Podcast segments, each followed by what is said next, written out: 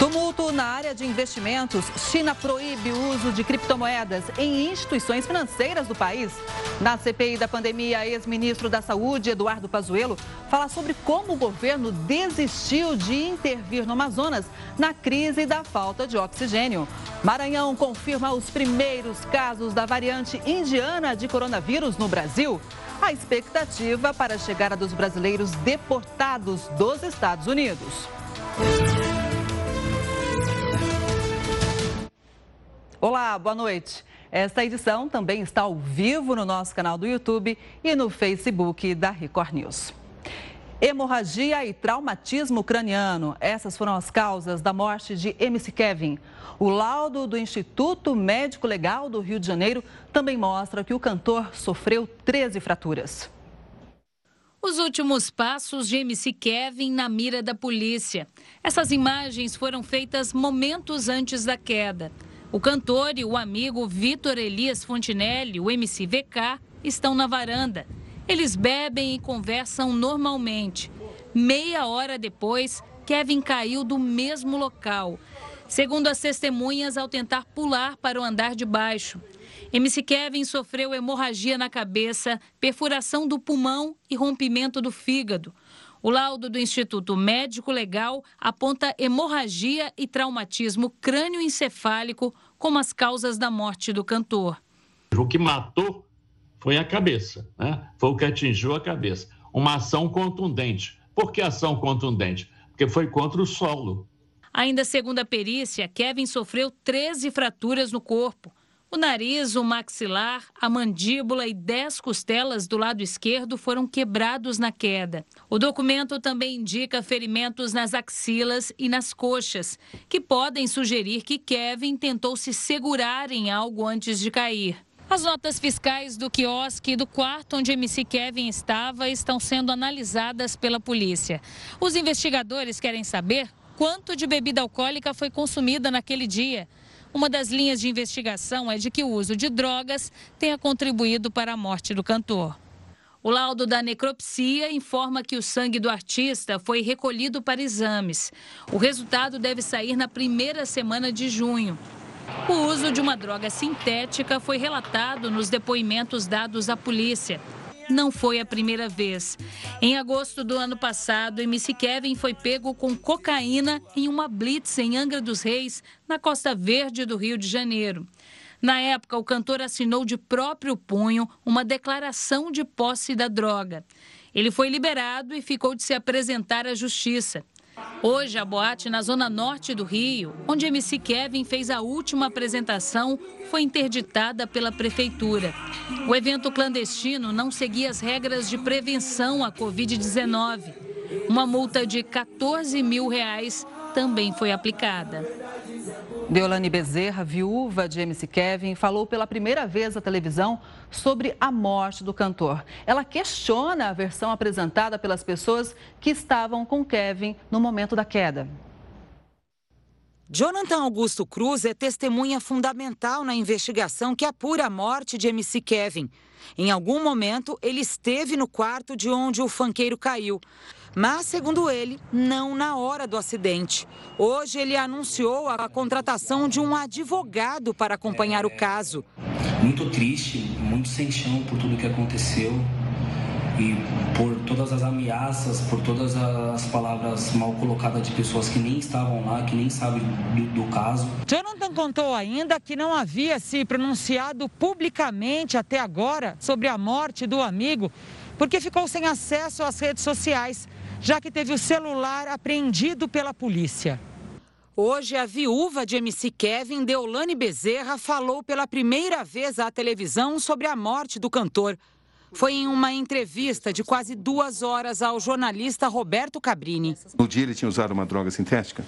Ele tinha tomado MD.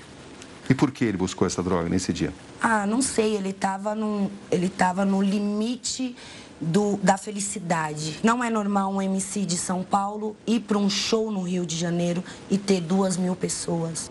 O Kevin arriscaria a própria vida para não ser descoberto pela senhora? Em traição? Eu acredito que ele saberia contornar a situação e me levar embora. eu não acredito que ele pularia dali é, sem um estímulo, sem alguém falando algo. E do jeito que é relatado nos depoimentos, não, não tem nada que mostre, foi por isso. A China proibiu que as instituições financeiras e empresas de pagamento do país forneçam serviços relacionados a transações de criptomoedas. Para entender um pouco mais sobre as moedas digitais, eu converso agora com Marcelo Sampaio, que é CEO da gestora de investimento em criptomoedas, Hashdex. Boa noite, Marcelo. Como é que essa notícia impactou o mercado? Boa noite, Kelly. Boa noite a todos. É, na verdade, essa não é uma proibição nova, né? essa é uma proibição antiga que foi reiterada nesse momento. Então, ela não é uma notícia que surpreende, deveria surpreender mas ela foi extremamente explorada, é, enfim, para fins basicamente de mercado, assim, muito pela imprensa, ela foi mal interpretada por vários agentes e, obviamente, assim, o, é, junto com a atividade é, do Elon Musk nas redes sociais, enfim, falando sobre cripto, enfim, e trazendo temas polêmicos, o mercado reagiu fortemente.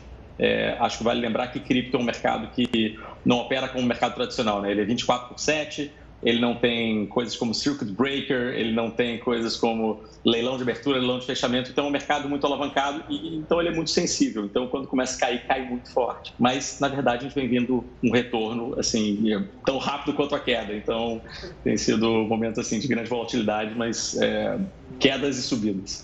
Mas a China pretende é, lançar a própria moeda digital, Marcelo? Então, isso é um projeto que está claro. A China vai entrar no mundo de moeda digital, então ela vai lançar o equivalente ao, ao cripto yuan, vamos colocar assim. Então, é a, a cripto dela, mas que na verdade usa dessa da forma, não do conteúdo né, das criptos. É, isso realmente é, é um momento que, que, que, que, que eu acho que o mundo está acompanhando com grande interesse, porque outras nações devem seguir o mesmo caminho. No Brasil, a gente não tem, nesse momento, é, nenhuma posição oficial de que vai acontecer, mas é muito provável que aconteça. Mas, é, se você olhar casos de outras nações, tanto na Europa é, como na Ásia, assim, é, claramente outros governos centrais estão, bancos centrais estão seguindo esse modelo. Até porque essa proibição, então, de outras moedas digitais é, na China pode ser até para beneficiar a própria moeda chinesa quando for lançada. A proibição não foi da, da moeda da, da, da cripto, é, foi de instituições financeiras poderem usar cripto é, em transações. Né? Então, novamente, não é nada novo e, e, não é algo que já se fazia, não era uma prática que as instituições financeiras estavam aplicando amplamente antes. Né?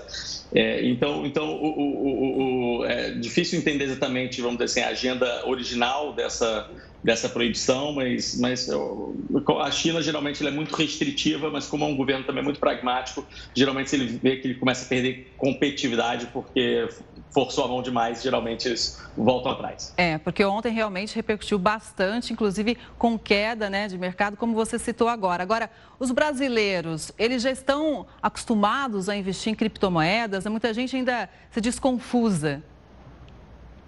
Então, a gente vem, é, a gente vem vindo um, um, um, movimento de cripto indo para o mainstream. Né? Então, hoje, por exemplo, você já pode negociar cripto na Bolsa de Valores, né? Você tem ETF, é, enfim, até um dos nossos ETFs é, negociando lá. Você tem hoje em dia fundos distribuídos por plataformas, né? as grandes plataformas de investimento do país.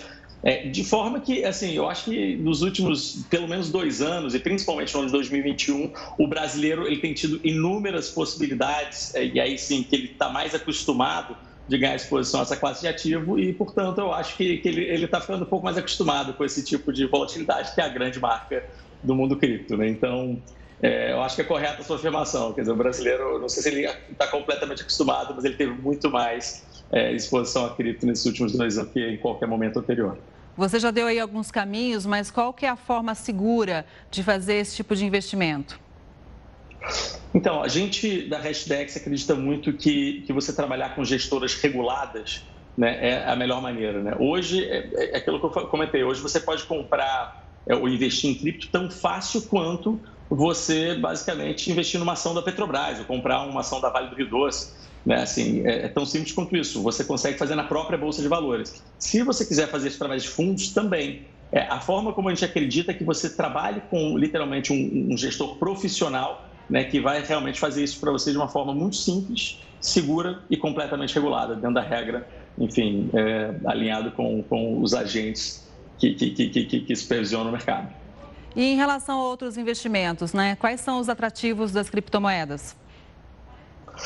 Criptomoedas, na verdade, é a melhor maneira que a gente consegue colocar que é você investir num pedaço do futuro.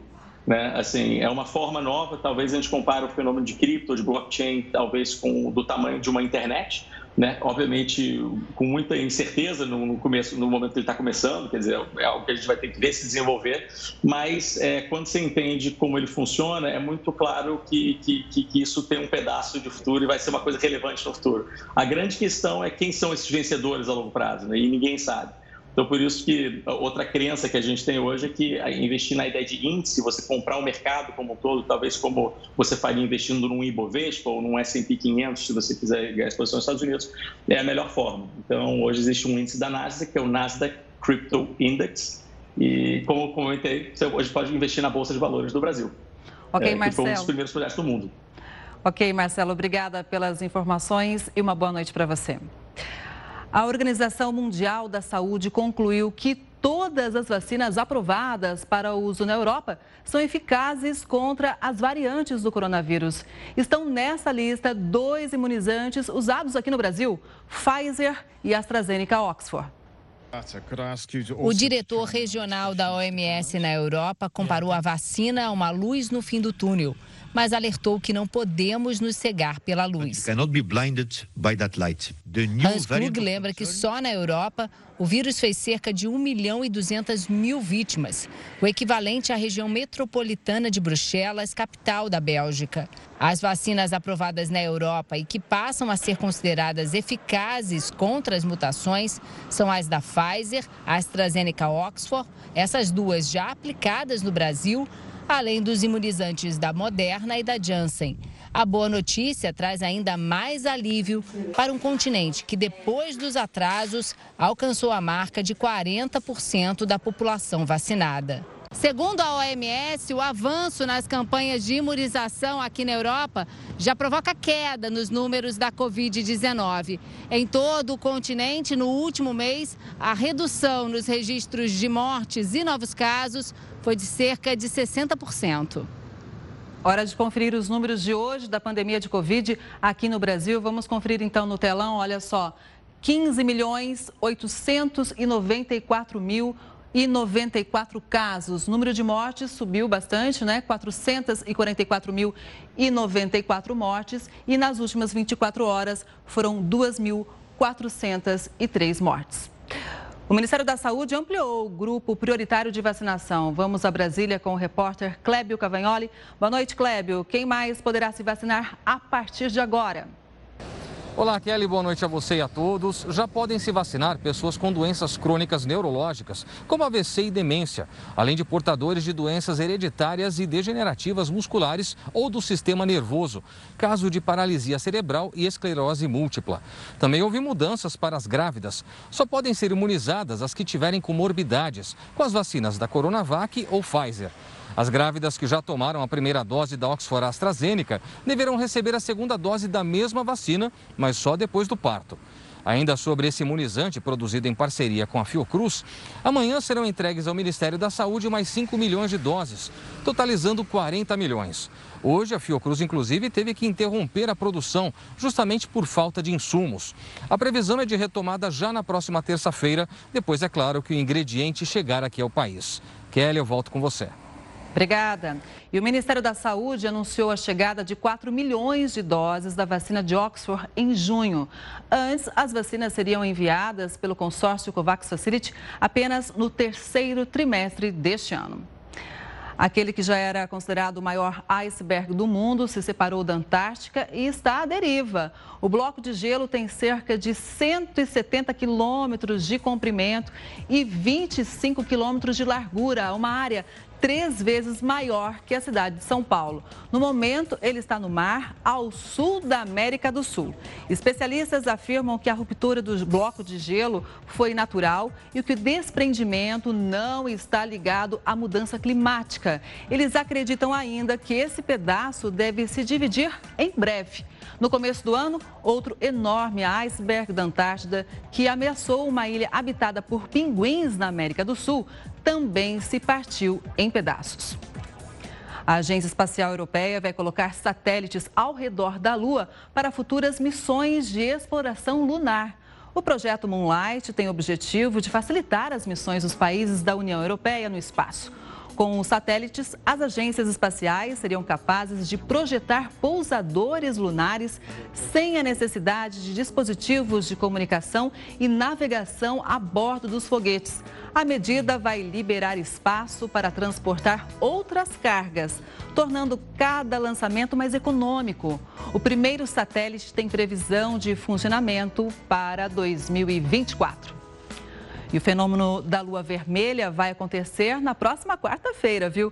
A chamada lua de sangue ocorre por causa de um eclipse lunar. É quando parte da sombra da Terra bloqueia a luz do Sol. No Brasil, o eclipse poderá ser visto perto do amanhecer.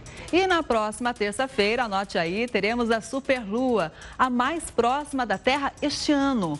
O fenômeno faz a lua parecer maior e mais brilhante que o normal. A gente confere outras notícias já já, não sai daí não. Eu espero você aqui no Jornal da Record News.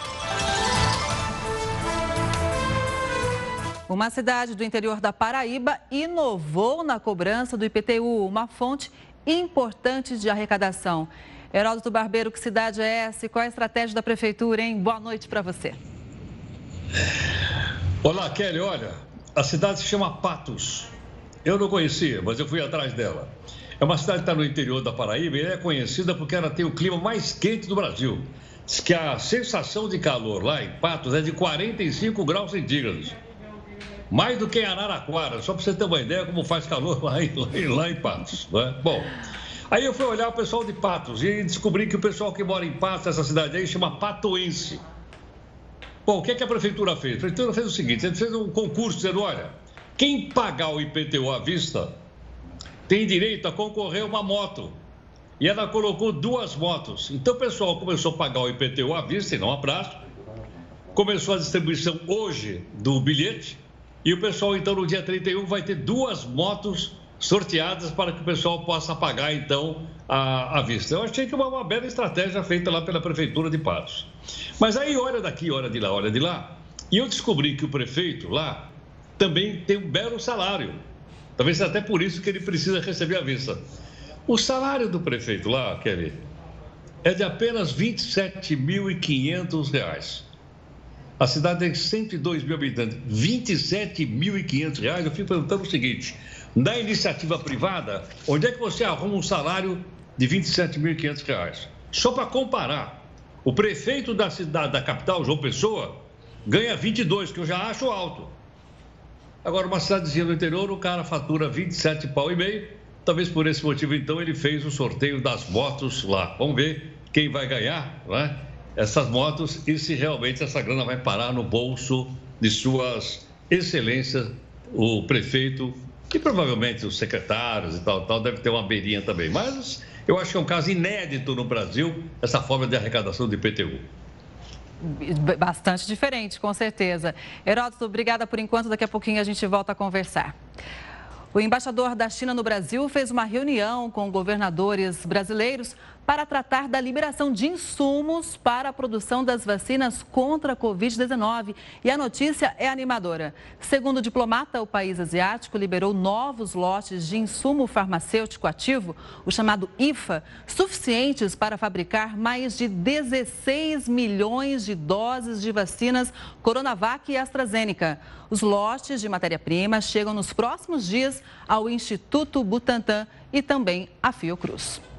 No segundo dia de depoimento do ex-ministro Eduardo Pazuello à CPI da pandemia, ele contou que o governo desistiu de intervir no Amazonas durante a crise da falta de oxigênio no estado, depois de uma reunião com a presença do presidente Jair Bolsonaro.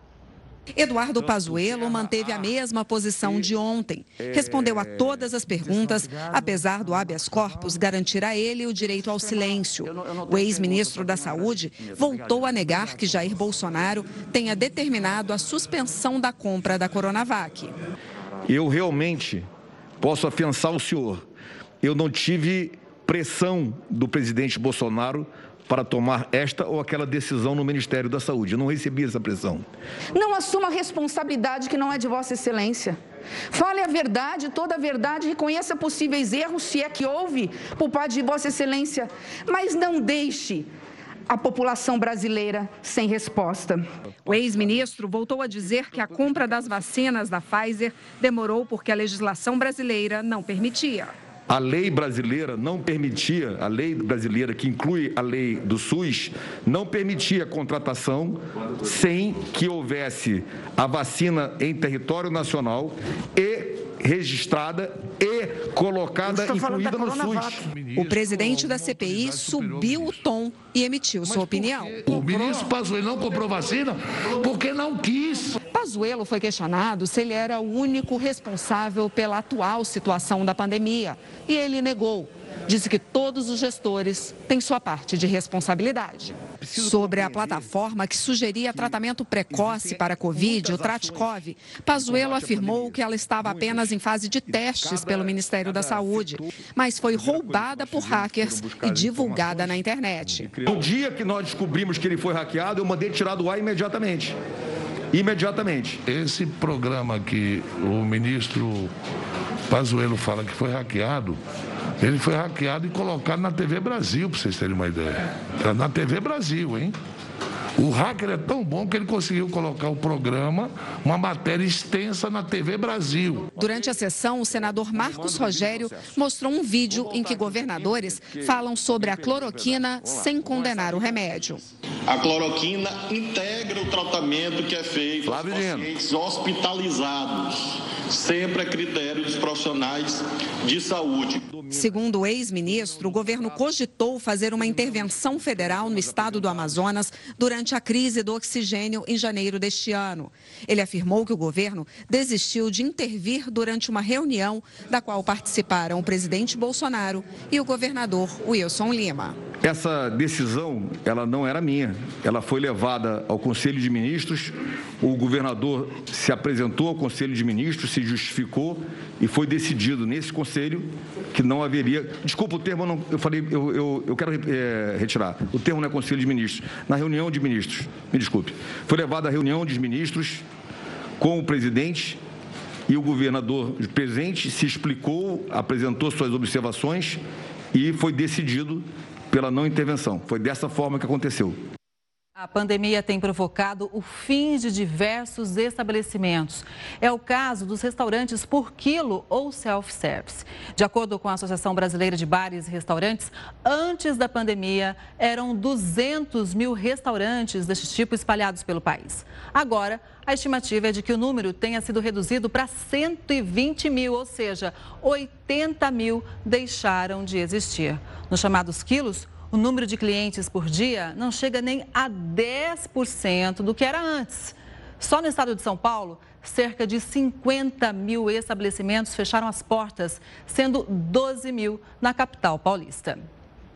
Menos da metade das crianças entre seis meses e seis anos de idade foi vacinada contra a gripe desde o começo da campanha de vacinação. Isso corresponde a 41% das crianças. Elas fazem parte do primeiro grupo prioritário que já chegou ao fim. Mas é bom lembrar que, mesmo assim, essas crianças ainda podem ser vacinadas. Os dados foram fornecidos pelo Ministério da Saúde. O Brasil não vai fazer em 2021 a pesquisa anual sobre doenças crônicas no país. O levantamento era realizado todos os anos pela Vigilância de Doenças Crônicas por telefone. A pesquisa integrava o monitoramento dos casos de doenças como câncer, diabetes, doenças respiratórias crônicas e cardiovasculares, além de fatores de risco como, como tabagismo, má alimentação, alcoolismo e sedentarismo. Por conta da pandemia do coronavírus, este monitoramento está parado no país desde maio de 2020. Apresentado hoje o primeiro lote da vacina russa Sputnik V, produzida numa farmacêutica brasileira. Todos os detalhes você confere já já no próximo bloco. Não sai daí, eu espero você. Estamos de volta e vamos já conferir como está o andamento da vacinação em todo o país. Primeira dose, 40 milhões 959 mil 419 já foram aplicadas e de segunda dose, 20 milhões 146 mil e 67 doses. A cidade de São Paulo vai abrir amanhã todos os postos de vacinação contra a Covid-19. Anote aí, eles vão funcionar das 7 horas da manhã até as 7 da noite. É bom ficar atento, porque em algumas regiões o horário pode ser alterado. A primeira dose poderá ser aplicada em qualquer ponto de vacinação. Já a segunda dose vai ocorrer somente nas unidades básicas de saúde e nas assistências médicas ambulatoriais, assim como vem acontecendo nos últimos dias. Um tripulante do navio da África do Sul, internado no hospital em São Luís, no Maranhão, foi contaminado pela variante indiana do coronavírus. Dos 24 tripulantes indianos, seis estão sim com a nova cepa. O navio continua em quarentena no porto de São Luís. Ao todo, 14 pessoas a bordo estão infectadas com Covid. São os primeiros casos de contaminação pela variante indiana aqui no Brasil. A cepa já chegou a mais de 40 países. E para falar sobre esse assunto, eu converso agora com o Rafael Rangel, que é virologista e delegado do Conselho de Biomedicina do Rio de Janeiro. Boa noite, obrigada por estar com a gente. Rafael, isso seria inevitável? Boa noite, Kelly. Boa noite a todos os telespectadores da Record News. Infelizmente, essa variante indiana ela acabou chegando. O que nos preocupa com relação a essa variante, quando a gente olha para a Índia, na qual é um país que a doença ela está descontrolada, a pandemia está descontrolada, a maioria dos casos que nós temos na Índia hoje são por conta dessa variante. Essa variante ela se chama B1617. E essa variante codifica, ela já tem três variações, então a gente tem um B, um, a B1617.1.2 e ponto .3. Então, ela já tem algumas variações e ela, ela codifica uma região muito importante do vírus, que é onde o vírus ele se liga na célula do hospedeiro. Então, essa variante, ela não é tão nova, ela foi descrita em outubro do ano passado, mas ela nos preocupa porque temos um país em que não avança muito rápido na vacinação e, e igualmente a Índia, a gente também não tem índices de isolamento social que funcionam. Então, a gente pode ter um surto já acompanhado aí dessa terceira onda que já se aproxima de coronavírus com essa nova variante indiana, e é isso que nos preocupa hoje. As autoridades precisam, de fato, agir rapidamente para que a gente consiga barrar essa variante aonde ela se encontra, que está no norte do, do, do, do país. O que é preciso fazer para conseguir barrar, né? Porque muitos especialistas dizem que é uma coisa difícil. A gente já viu que está em vários países essa variante. O que é necessário o governo fazer nesse momento, na sua opinião? Uma coisa que é importante, cara, a gente, a gente destacar que todas as vacinas que nós estamos utilizando aqui no Brasil, elas são eficazes contra essa variante. Então, a gente precisa, de fato, acelerar esse processo de vacinação e, de fato, ver as pessoas que foram tiveram contato com essas pessoas positivas para essa variante, que essas pessoas sejam testadas e também, e também isoladas. E a gente entende que é muito difícil entender ah, quem teve contato, quem não teve contato, mas é importante esse esforço nesse primeiro momento para isolar essas pessoas, testar essas pessoas, a gente conseguir barrar ali é, é, esse contato para que elas não tenham contato com outras pessoas e ela venha se espalhar. É consenso na comunidade científica que ela é mais é, é contagiosa ou ela é mais letal? A gente ainda não tem informações suficientes para afirmar isso. Mas se a gente observa que num país muito populoso como a Índia, é uma variante que está na maioria, na maioria da população, a gente subentende que de fato ela pode ser mais contagiosa. O que nos conforta é sabermos que, a, que as vacinas são, são eficientes contra essa variante. Mas o que nos deixa também preocupados é que a nossa vacinação está andando a níveis de formiga, aí, basicamente. Sim. E para casos mais graves da doença, então, a gente ainda não tem muita informação se ela pode levar a casos mais graves de Covid.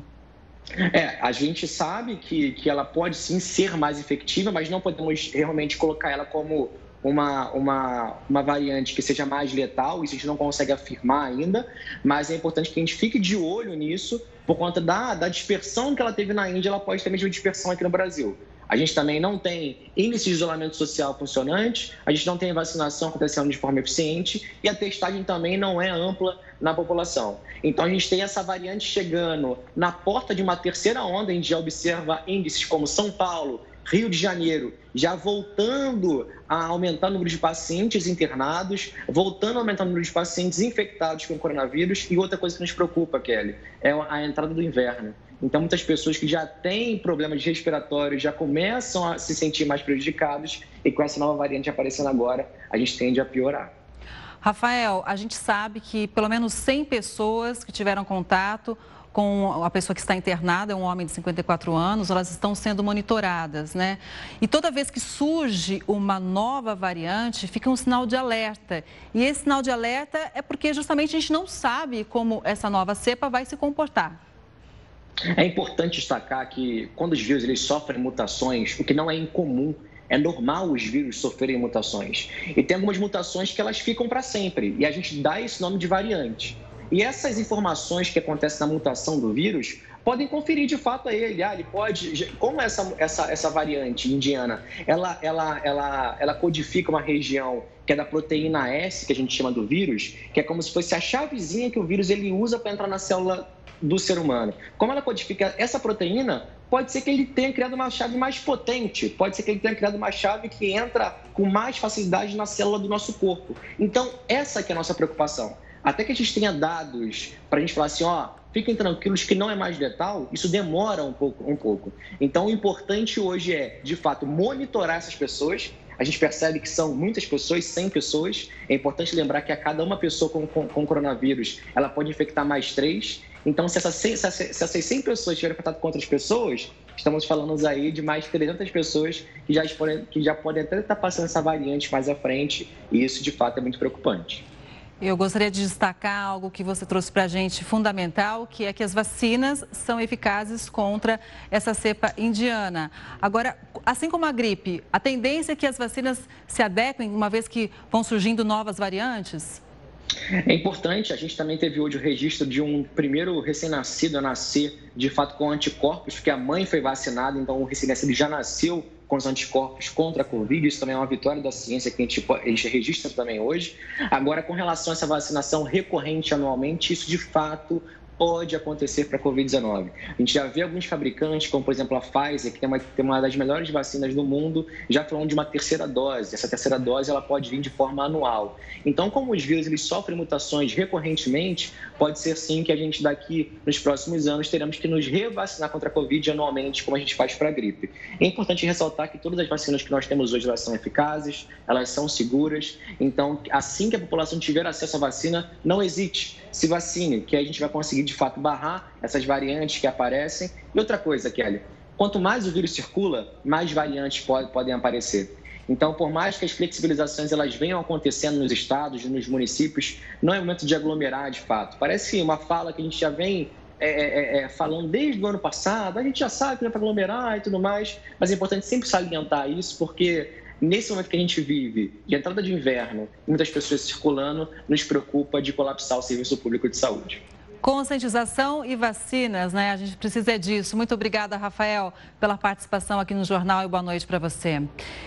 E há 10 dias, a variante indiana do vírus foi detectada em três passageiros que chegaram ao Aeroporto Internacional de Buenos Aires. Além disso, o número de casos de Covid-19 está em alta na Argentina. Agora, o governo estuda aumentar as restrições no país. Pelo segundo dia seguido, a Argentina registrou mais de 35 mil casos. O país só perde para a Índia e para o Brasil em relação aos novos registros diários. 18% da população já tomaram pelo menos uma dose da vacina. Foi apresentado hoje o primeiro lote da vacina russa Sputnik V, produzida em uma farmacêutica brasileira. Mas como imunizante não tem a aprovação da Anvisa, as doses não vão ficar aqui no país. Vacinas envasadas e embaladas no Brasil com rótulo em espanhol. É que nenhuma das 100 mil doses vai ficar por aqui. Todas serão exportadas para outros países, principalmente da América Latina, mas ainda não tem destino certo.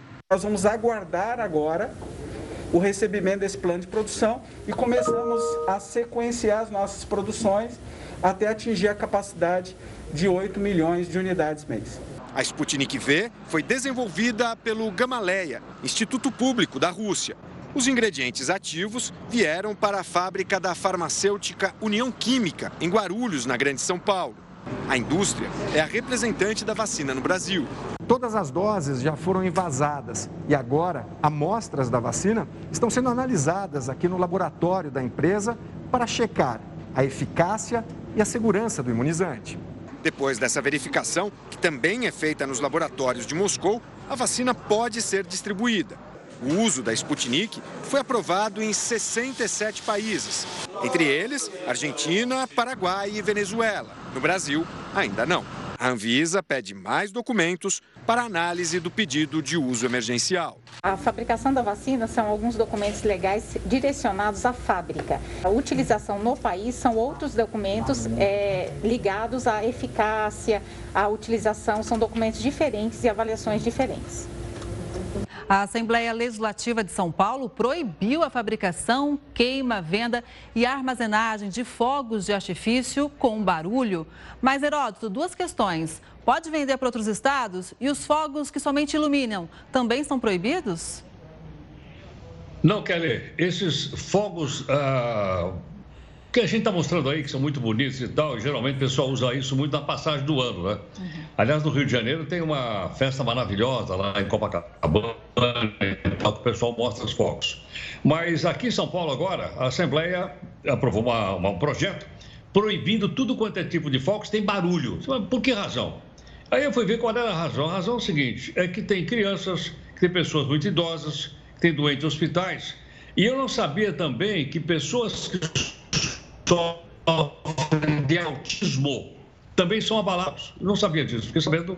Agora, fui olhar o que, que ia acontecer. E outra coisa interessante é o seguinte: interessante também que animais, principalmente cachorros, eles ficam muito atacados com o, o barulho dos fogos. Em outros locais do mundo, fui dar uma olhadinha, eles estão proibidos também. Por exemplo, os fogos foram inventados na China, só para você ter uma ideia, lá na antiguidade. E sabe que tem mais de 250 cidades chinesas que proibiram os fogos. Por que razão? Barulho? Não. Por causa da poluição que eles provocam. Então você veja que aquelas coisas românticas, né? A gente vê coisas maravilhosas como essa aí, estão aí com os seus dias um tanto quanto contados por causa do barulho e por causa da poluição do meio ambiente. Sem falar do perigo com acidentes, né? Muita gente acaba sofrendo acidente na hora de soltar os fogos. É verdade. Ou então, quando tinha, o meu time ganhava, viu, o Corinthians, a gente soltava fogo. O time não ganha mais, não dá para soltar mais nada. Pois é, Roto. Obrigada. Daqui a pouquinho a gente volta a conversar mais. Até já. Israel e o grupo Hamas chegaram a um acordo de cessar fogo que deve interromper os ataques de lado a lado. A partir desta madrugada, mais de 240 pessoas morreram desde o início dos bombardeios. O acordo de cessar-fogo foi anunciado por uma fonte de segurança do Egito. O país tem intermediado as negociações entre Israel e o Hamas, grupo terrorista que controla a faixa de Gaza. O anúncio acontece no 11º dia de confrontos entre as duas partes. Israel afirmou que vai suspender imediatamente o lançamento de mísseis. Mas, se o Hamas continuar com os disparos, a trégua será cancelada. O cessar-fogo vem após autoridades internacionais apelarem pelo fim das hostilidades, incluindo o secretário-geral da ONU, que discursou hoje em uma Assembleia Geral da organização. Um alto integrante do Hamas confirmou às agências de notícias que o cessar-fogo seria mútuo e simultâneo. Voo com brasileiros deportados dos Estados Unidos chega amanhã em Minas Gerais. Nós voltamos já já. Fique ligado com a gente, estou aqui esperando você. A Justiça de São Paulo determinou uma multa diária de um milhão de reais caso os metroviários continuem em greve na capital paulista Heroto, mas como é que fica a questão do direito à greve quando se trata de serviços públicos? Olha, Kelly, o direito à greve ele é garantido, inclusive para o serviço público. Tem uma lei específica que garante isso. Mas como se trata de um serviço essencial, o pessoal que trabalha nessa área tem que tomar determinadas atividades ou atitudes antes de entrar em greve. Por exemplo, para o metrô ou para um sistema de transporte de ônibus ou para o sistema de saúde entrar em greve, eles têm que avisar pelo menos com 72 horas de antecedência. Ou seja, três dias antes, o sindicato tem que dizer: olha, daqui a três dias a gente vai entrar em greve. Por quê? Porque sendo um serviço essencial, há necessidade da sociedade se preparar para isso. Entre eles está aí o transporte público de São Paulo, principalmente o metrô. Agora, o que é interessante também lembrar para o pessoal é o seguinte: quando a gente fala, olha, o metrô entrou em greve, não é bem assim. Como não é bem assim? Não é bem assim pelo seguinte: São Paulo tem seis linhas de metrô, meia dúzia. Bom, quando entra em greve, só entra em quatro. Duas não entram em greve. Por que razão? Porque essas duas são empresas particulares que administram essas linhas do metrô e, consequentemente, então, elas não elas não ah, não estão no mesmo sindicato. Então, a greve geralmente ela é parcial, porque só quatro linhas entram em greve e outra não, as duas outras não entram. Outra coisa também interessante é o seguinte: é bom sempre avisar com antecedência, primeiro porque nós estamos em época de pandemia e a gente até mostrou aqui no jornal a quantidade de pessoas apinhada em ônibus, apinhada em trem, etc, etc. E, logicamente, a gente fala em aglomeração, mas numa hora como essa, a gente acaba provocando uma aglomeração com o sistema de metrô em São Paulo. Você tem uma ideia? O metrô de São Paulo carrega aproximadamente 2 bilhões de pessoas por dia. É muita gente. Nas seis linhas. Nas quatro que pararam, ele transporta aproximadamente um milhão e meio de pessoas, o que realmente é muito grande. Então, além de haver esse problema da aglomeração, teve também problema de, de congestionamento. Para ter uma ideia, na manhã que teve congestionamento em São Paulo, ele alcançou a cifra de 161 quilômetros. Para quem conhece aqui São Paulo, seria mais ou menos a distância entre São Paulo e Campinas, ida e volta. Imagine os carros todos parados, foi isso que o metrô provocou. Agora, logicamente, a decisão da Justiça do Trabalho é do seguinte: ela diz que é, a greve pode fazer, pode, está garantida na Constituição. Mas ela tem que manter 80% da frota funcionando. Aí, se não mantém, se não mantém, a Justiça do Trabalho multa o sindicato. A multa era de 100 mil por dia. Essa outra aí era se voltasse a greve. Agora, a pergunta que não quer calar é a seguinte: os sindicatos são multados, eles pagam essas multas? Nunca ouvi falar a respeito disso. Eles são multados, mas eu nunca ouvi dizer que sindicato pagasse multa estabelecida pela Justiça do Trabalho. Aliás, a função da Justiça do Trabalho não é multar. A função, a função da Justiça do Trabalho é fazer um acordo entre patrão de um lado e os trabalhadores do outro lado. Mas, em casos essenciais como o metrô, eu acho que há necessidade de cumprir sim aquilo que está estabelecido na Justiça, viu, Kelly? Tá certo, Heroto. Obrigada, viu? Boa noite para você. A gente se vê amanhã. Mais, até mais. Mais de 4.600 doses de vacinas contra a Covid podem ser colocadas no lixo em Rondônia. Isso porque o prédio onde elas estavam guardadas ficou sem energia por cinco horas e os freezers foram desligados. A temperatura chegou a 22 graus, quando o ideal para a conservação das vacinas da AstraZeneca e do Butantan é entre 2 e 8 graus. O gerador do prédio também não funcionou. Agora, os laboratórios que produziram as vacinas estão analisando as doses para definir se ainda poderão ser usadas. Depois de 71 anos submersa, uma vila italiana pode ser vista novamente. A Vila Curon, no norte da Itália, foi inundada em 1950 para dar lugar a uma usina hidrelétrica. Mas a água precisou ser retirada para reparos na usina. Turistas e moradores aproveitaram, passaram a visitar a vila como atração turística. As obras da drenagem começaram há alguns meses, mas tudo será inundado de novo. Na semana que vem, o nível da água vai voltar a subir, deixando apenas uma torre alta à vista. Mais um voo com brasileiros deportados dos Estados Unidos vai chegar ao Aeroporto Internacional de Belo Horizonte, em Minas Gerais, amanhã.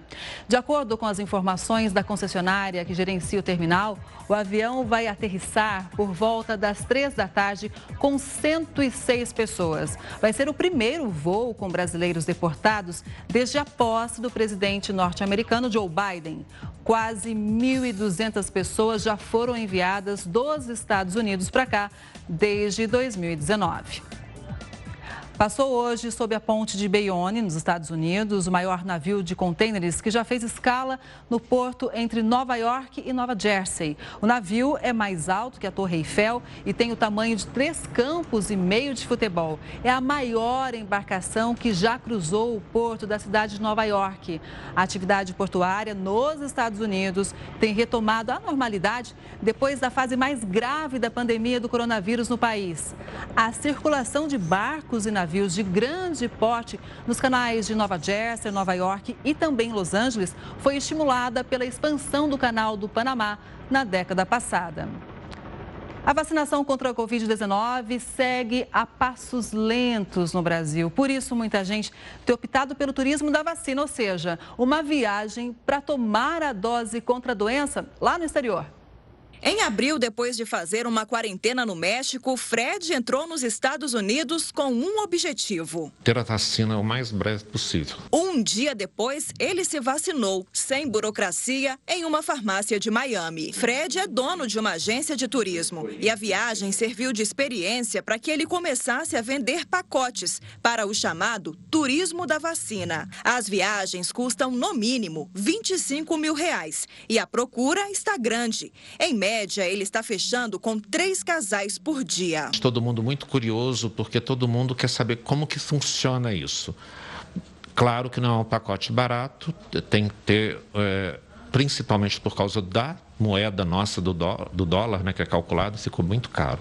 Mas vale a pena. Para entrar nos Estados Unidos atualmente, o turista brasileiro precisa ter um visto americano válido, fazer quarentena de 14 dias em algum país com livre entrada por lá, como México, República Dominicana ou Costa Rica. E, por fim, apresentar um teste PCR negativo na hora do embarque. Com doses garantidas para toda a população, nos Estados Unidos a vacinação já está aberta a todos, sem nenhuma restrição. Entre os estados que têm vacinado turistas estão Flórida, Arizona, Texas, Califórnia e Nevada. No Alasca, os visitantes que quiserem poderão ser vacinados logo na chegada ao aeroporto. Recentemente, o prefeito de Nova York também anunciou que vai vacinar todo turista que chegar à metrópole. O imunizante utilizado utilizado é o da Janssen, que requer apenas uma dose. Na opinião desta advogada, não há ilegalidade nesse tipo de viagem. Turismo da vacina, ele não enseja uma questão jurídica propriamente dita, porque não existe no Brasil uma norma que impeça que um cidadão brasileiro vá ao exterior e se imunize. O Jornal da Record News fica por aqui. Obrigada pela audiência e você continua com o News das 10.